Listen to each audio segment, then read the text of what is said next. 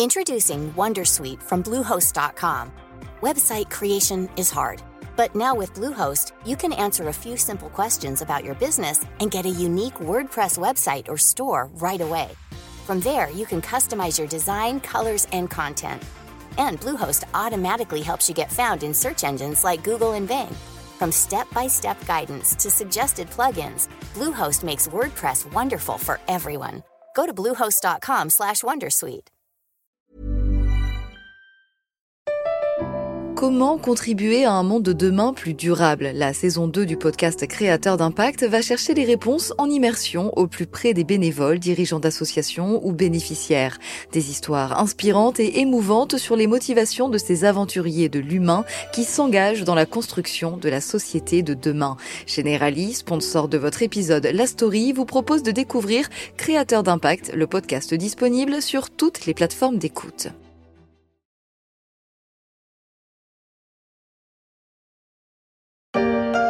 Nouvelles ne sont euh, pas vraiment euh, rassurantes. Le bilan ne cesse euh, de s'aggraver. Les autorités chinoises ont fait état mercredi de 9 morts et de 450 patients porteurs du coronavirus. C'était le 24 janvier dernier.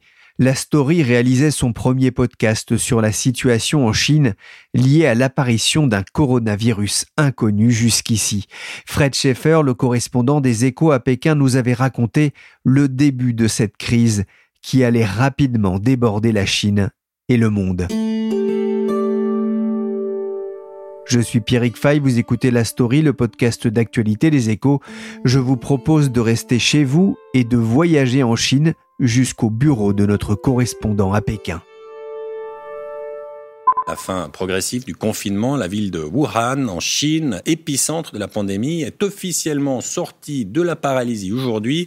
Un soulagement pour ses 11 millions d'habitants, trois mois après les premières contaminations. Nous sommes début avril, il y a quelques jours. Comme on peut l'entendre sur RTS en Suisse, la ville de Wuhan sort du confinement. C'est ici que les premiers cas de Covid-19 sont officiellement apparus près d'un marché aux poissons. La ville était isolée depuis le 23 janvier. Plus de 50 000 personnes y auraient été contaminées. Un événement très attendu dans le monde entier alors que plus de la moitié de l'humanité vit encore confinée. Pour autant, la Chine n'a pas encore basculé dans la vie d'après le coronavirus. J'ai appelé Frédéric Schaeffer, c'est le correspondant des échos à Pékin où il est resté durant toute la durée de la crise. Bonjour Frédéric. Bonjour Pierrick. Alors d'abord, comment avez-vous vécu cette longue période de trois mois? Quelle est la situation euh, actuellement à, Pékin? Ah ben, La situation a énormément changé par rapport à la dernière fois où euh, je vous racontais la, la vie à Pékin. Euh, début février, la ville était déserte, euh, les habitants étaient euh, cloîtrés chez eux, la plupart des commerces étaient fermés et aucune voiture ne, circulait sur les grandes artères de la ville. Aujourd'hui, la, ville est totalement différente. La, Pékin a renoué avec ses embouteillages, le deuxième périphérique qui encercle le centre-ville est, saturé aux heures de pointe. La plupart des commerces ont, ont rouvert et les Pékinois ressortent profitent notamment du printemps en allant se promener dans les parcs. Donc il y a vraiment un semblant de normalité qui a repris à Pékin. Mais les habitants et les autorités restent très vigilantes et la vie à Pékin euh, n'est clairement pas la même qu'avant l'épidémie. Ça se voit à plein de petites choses. Par exemple, les masques restent obligatoires et si vous le portez mal, les agents de sécurité ou même les passants euh, sont là pour vous le rappeler à l'ordre. On a également des, contrôles de température incessants, que ce soit à l'entrée des magasins, à l'entrée des entreprises, des résidences. On a également beaucoup de contrôles qui se font beaucoup en scannant des QR codes sur euh, les téléphones mobiles. Le big data en Chine tourne à fond si on a un code vert, euh, ça veut dire qu'on peut circuler. Ça veut dire qu'on n'est généralement pas allé dans une zone à risque au cours des 14 euh, derniers jours. Par contre, si on passe à l'orange ou au rouge, là, on est prié euh, de rester chez nous. On voit aussi que les quartiers restent toujours bouclés étroitement surveillé par euh, les comités euh, de quartier. Et par exemple, à Pékin, on ne rentre toujours pas dans les rutongs, ces fameux vieux quartiers, sans un laissez-passer. Et ces laissez-passer sont accordés seulement aux résidents. Donc, par exemple, moi, je n'ai pas accès au lac de Pékin car euh, je n'habite pas autour de ces lacs. Et le quartier où j'habite et où se situe le bureau des échos, qui est le quartier euh, de Shaoyang, vient d'être classé samedi à haut risque. C'est le seul endroit en Chine à être classé à ce niveau de risque, visiblement par crainte de l'émergence d'un cluster suite à un cas de contamination. Donc les règles sont encore extrêmement strictes voire de plus en plus strictes à Pékin. Ouais, ces règles strictes, elles sont toujours aussi strictes un peu partout en Chine? Bah, La situation est, loin d'être uniforme euh, dans le pays. Clairement, Pékin a les consignes euh, les plus strictes. Ce qu'on voit, par exemple, dans pas mal de provinces, que les écoles rouvrent progressivement. À Pékin, elles sont encore euh, fermées, de même que tous les lieux de loisirs et de divertissement, euh, hormis les parcs. En fait, Pékin, bon voilà, c'est la capitale, c'est la ville où se trouvent les plus hautes autorités du régime, et clairement, il y a une volonté de ne prendre aucun risque. Pour preuve, toute personne qui arrive à Pékin, que cela soit de l'étranger ou même d'une autre province euh, du pays, est obligatoirement soumise à une quarantaine, ce qui n'est absolument pas le cas, par exemple, à Shanghai. Ils sont des centaines à la gare de Wuhan, des passagers impatients et surtout soulagés qui enfin peuvent quitter la ville, berceau de l'épidémie de coronavirus. Comment est-ce que l'annonce du déconfinement euh, de Wuhan a, été perçue euh, en Chine? Bah Vous avez vu les images euh, des habitants de Wuhan sortant enfin de chez eux, se rendant dans les gares. On a vu les longues files de voitures qui quittaient la ville il faut rappeler quand même que ce confinement a été extrêmement strict. Du 23 janvier à la mi-février, en fait, il a ressemblé à peu près à ce qui se pratique en France, c'est-à-dire avec l'autorisation de sortie euh, limitée, euh, notamment pour faire ses courses. Mais à partir de la mi-février, il y a eu une interdiction totale de sortir de chez soi. Tous les magasins étaient fermés. Les livraisons de repas étaient organisées par euh, les comités de quartier. Alors bien évidemment, ce déconfinement, il a été vécu comme un immense soulagement et comme une immense victoire sanitaire. Les médias d'État ont largement couvert cet événement qui contrastait en plus avec les images du reste du monde qui se plaçait euh, peu à peu en quarantaine. Après, au-delà de ces belles images, la vie à Wuhan n'a pas repris comme avant. Euh, les écoles sont fermées, les restaurants ne peuvent servir pour l'essentiel que des plats à emporter, et il y a encore beaucoup de quartiers résidentiels qui restent euh, confinés. Donc le retour à la normale semble encore loin. Oui, on sent que les autorités chinoises restent euh, euh, très prudentes. Ça veut dire que le coronavirus n'a pas disparu en Chine. Hein. Au moment où on se parle, les autorités sanitaires ont fait état de 11 nouveaux cas de contamination, mais de aucun nouveau décès. Officiellement, le coronavirus a contaminé 82 000 personnes, un peu plus, et tué 4 632 personnes en Chine. Ces chiffres sont largement remis en cause par la communauté scientifique internationale, notamment, et notamment au vu du bilan de l'épidémie en, dehors de Chine. Mais clairement, la Chine n'en a pas fini avec euh, le coronavirus. D'ailleurs, la priorité affichée par le régime reste la lutte contre euh, l'épidémie. Pourquoi? Parce qu'en fait, la Chine craint une deuxième vague épidémique.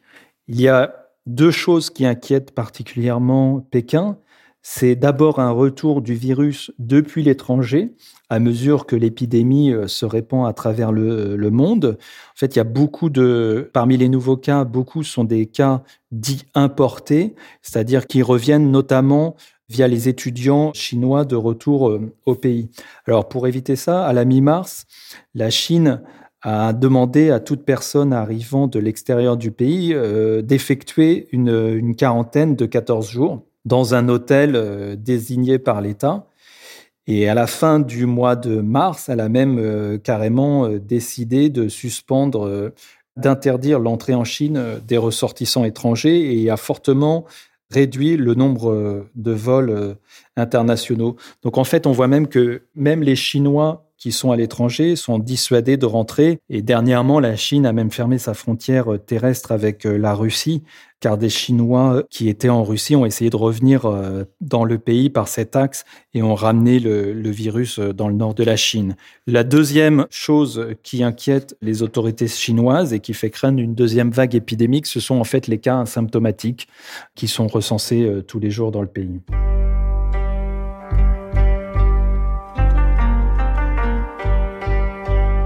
Alors la Chine a été le premier euh, pays touché, le premier à freiner fortement également son activité économique. Pékin a annoncé une chute de 6,8% de son PIB au premier trimestre, hein, ce qui est énorme pour ce pays habitué à des croissances très fortes.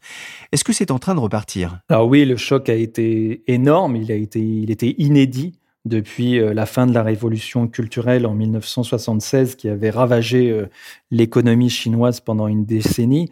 On a vu que ce choc s'est transmis euh, par plusieurs canaux. Il y a d'abord eu un choc d'offres avec la fermeture des usines, puis un choc aussi très fort de demande intérieure, notamment parce que les, les gens étaient confinés. Puis il y a également eu un choc de revenus et un choc de confiance. Alors oui, l'activité redémarre, les mesures de relance aident au redressement euh, de l'activité, mais on n'est pas dans une reprise en V comme euh, l'espéraient les autorités. La reprise est progressive. Alors certes, du côté de l'offre, des usines, on voit qu'elles se remettent à, produire. La reprise de ce côté-là est, plutôt impressionnante, mais il y a beaucoup d'interrogations sur la demande.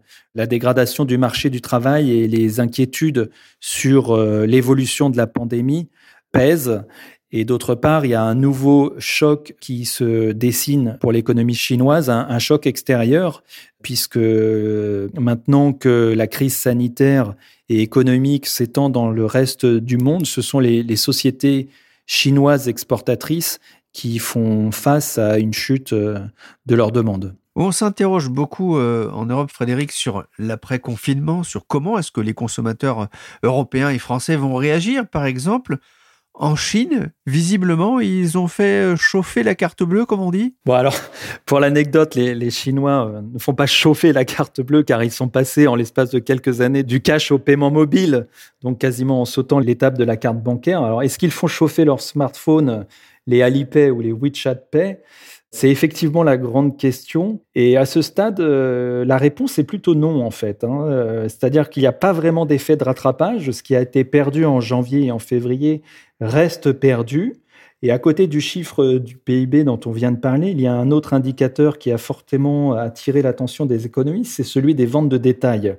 Elle s'était effondrée littéralement en janvier et février de 20% alors qu'elle progresse en général de plus de 10% tous les mois. Et à l'époque, ça pouvait s'expliquer aisément par le fait que les Chinois étaient restés cloîtrés chez eux et que de nombreux commerces étaient fermés. Mais en mars, alors que le confinement a été levé dans la plupart euh, du pays, les ventes de détail ont encore euh, plongé de 15% même si les Chinois ont commencé à, ressortir. Alors comment est-ce qu'on explique cette euh, chute des ventes de détail bah, D'abord, en fait, il y a une euh, grande réticence des Chinois à fréquenter euh, des lieux publics comme les centres commerciaux ou les restaurants.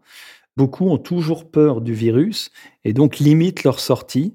J'ai discuté ce matin au téléphone avec une Pékinoise d'une trentaine d'années qui, elle, n'est pas sortie de chez elle depuis plus de deux mois, qui reste confinée et euh, pour l'instant qui n'a pas l'intention de sortir. Ensuite, et c'est la principale euh, raison d'une consommation qui est quand même toujours en berne, c'est que l'épidémie s'est accompagnée d'un choc de revenus considérable pour euh, des millions de Chinois.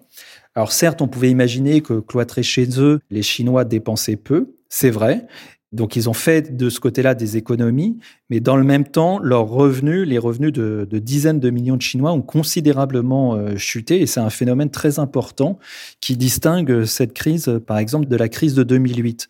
Comment ça s'explique? Tout simplement parce que des millions de, de Chinois ont perdu leur emploi dans des proportions qui est assez difficile à mesurer, et beaucoup qui ont préservé leur emploi l'ont préservé en acceptant de fortes baisses de salaire ou en acceptant de ne pas être payés euh, temporairement. Donc euh, ça a des conséquences assez lourdes dans un pays où les, aides sociales euh, sont faibles. Oui, justement, dans les échos, Frédéric, vous évoquez une nouvelle menace pour la direction du Parti communiste chinois c'est le chômage. Oui, euh, l'explosion du chômage, c'est une crainte évidemment dans de nombreux pays, vu l'ampleur de la récession euh, mondiale. Mais en Chine, où les allocations n'existent quasiment pas, le chômage représente une menace sociale évidente. Le régime communiste, il tire quand même sa légitimité du développement économique et le coronavirus menace, si je puis dire, le contrat social qui a été passé avec la population. En général, l'économie chinoise, elle crée chaque année euh, un peu plus de 10 millions d'emplois. Cette année, avec une croissance du PIB euh, qui pourrait être limitée à 1,2% selon le FMI, ce sont des millions d'emplois qui risquent d'être euh, détruits. Comme je le disais, il est très difficile de connaître en Chine le nombre de personnes ayant perdu leur emploi.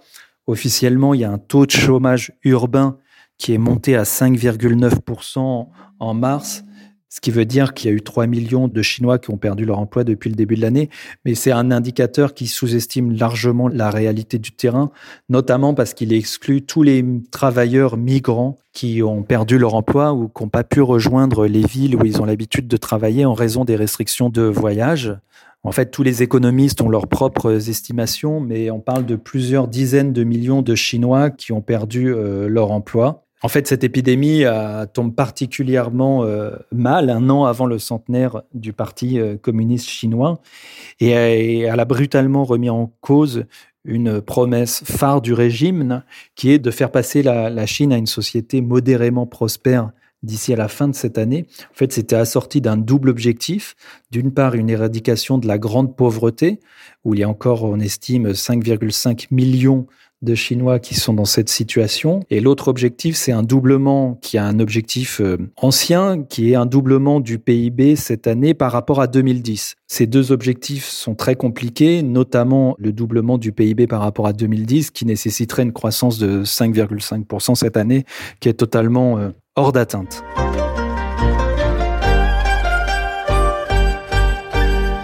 L'autre superpuissance mondiale heurtée de plein fouet par la pandémie de Covid-19 est bien entendu la Chine. Les chiffres viennent de tomber. Le PIB chinois s'est contracté au premier trimestre de 6,8%. Le dernier record aussi mauvais remonte à au moins 1992. Comment est-ce que Pékin, justement, gère la situation en termes économiques et notamment la nécessité, vous le disiez, presque ce besoin d'afficher une croissance positive cette année pour euh, limiter l'impact sur notamment les pertes d'emplois? Oui, alors comme j'ai dit, a priori, la Chine échapperait à la récession cette année avec une croissance de 1,2% selon le FMI. Bon, 1,2% euh, pour la Chine, c'est une très mauvaise euh, performance.